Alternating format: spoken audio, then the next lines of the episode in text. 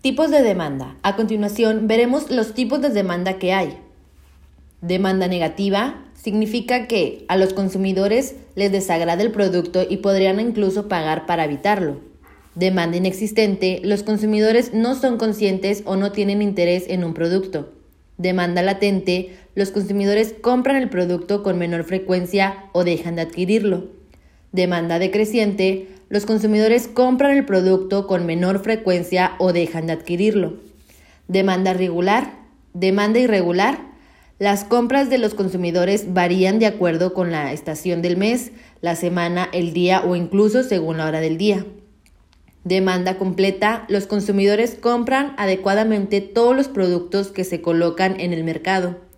Demanda excesiva. Existen más consumidores que quisieran adquirir el producto que los que es posible satisfacer. Demanda malsana.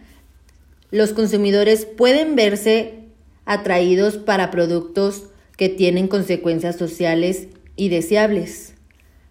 Los especialistas en marketing deben identificar las causas o causas subyacentes del estado de la demanda.